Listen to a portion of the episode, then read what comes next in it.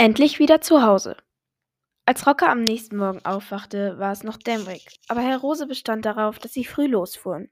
Während er die Pferde in den Hänger lud, aßen Juri und Rocker noch schnell. Dann wurde sich verabschiedet und die Familie Rose stieg ins Auto ein. Das Rätsel mit den Striegel ließ Rocker noch immer nachdenken, und so grübelte sie die ganze Fahrt lang darüber nach.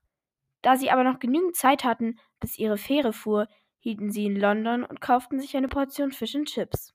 Die restliche Fahrt verlief mehr als unspektakulär, aber auch sie war irgendwann vorbei. Es war schon dunkel, als sie vor ihrem Haus zum Stehen kam. Müde und erleichtert ließ sich Rocker aufs Bett fallen. Was Ricky wohl für ein Gesicht machen würde, wenn Rocker ihr erzählen würde, was ihr im Urlaub passiert war. Mit einem Lächeln auf dem Gesicht und einem Hund auf den Füßen schlief Rocker ein.